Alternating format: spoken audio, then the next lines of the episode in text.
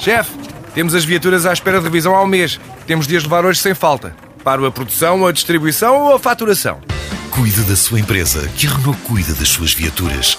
Com o serviço Renault Pro Mais exclusivo para profissionais, conte com uma equipa especializada que lhe oferece soluções à medida do seu negócio e serviços como recolha e entrega de veículos para manutenção, horários de oficina alargados, serviços rápidos sem marcação e muito mais. Renault Pro Mais, ao seu lado para fazer a sua empresa crescer mais.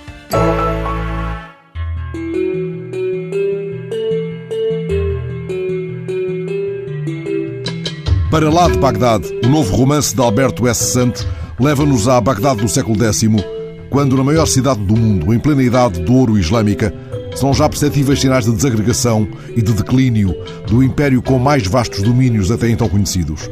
O autor de Para lá de Bagdade continua a demanda do antigo esplendor das cidades e leva-nos de novo a seguir no mapa o fio do tempo e dos mistérios, a tensão entre a luz e a obscuridade, com o rigor da mais apurada investigação e o cada vez maior apuro na arte de contar. Depois da revelação de Oruana, a princesa cristã dentre os rios, que será escrava em Córdoba, depois de seguirmos a lança do destino na profecia de Istambul, depois de nos rendermos à mensagem de Prisciliano no segredo de Compostela, seguimos agora Ahmad, emissário do califa Abássida al-Muqtadir, numa perigosa missão diplomática à longínqua Bulgária do Volga.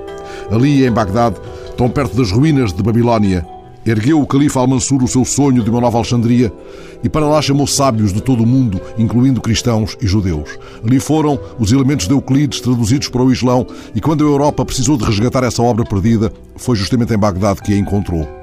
Dali partirá também agora Ahmad, o herói do romance. Ele cresceu inspirado nos ensinamentos do mestre Al-Balqui, que dirigia a Casa da Sabedoria. Nessa casa estava reunido o conhecimento do mundo, revertido para a língua árabe, e cultivava-se a higitade, a ideia de um permanente ajustamento à mudança. Mas isso provocava a animosidade dos defensores do Taqlid, que sustentavam a inutilidade, o desperdício de mais conhecimento e promoviam o culto da imitação. Para esses, Deus tinha dado ao homem tudo o que ele precisava de conhecer.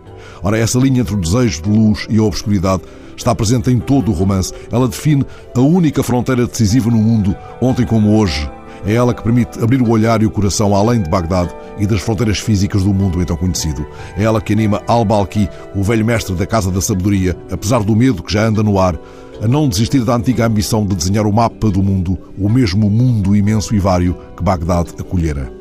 Este romance de Alberto S. Santos traz-nos de novo uma já nossa conhecida arte de contar, uma escrita ágil como a Corsa Veloz, em que ele transfigura a escrava Zubaida, personagem fascinante desta história, mas acrescenta mundo em nós, não apenas porque nos leva a observar vikings nas margens do Volga ou nos faz entrar na mesquita de Atil, a capital casar, cidade tão improvável como bela, mas porque, quando, a pedido do rei dos búlgaros, parte amada em missão à Casária e um seu emissário lhe traz informação recolhida sobre os inquietantes sinais de medo e obscurantismo, Amado reformula, enriquecendo-o, um dos versos de um poema nórdico medieval que serve, aliás, de epígrafe a este romance. Sábio, na verdade, diz esse verso, é o viajante que se move pelo mundo.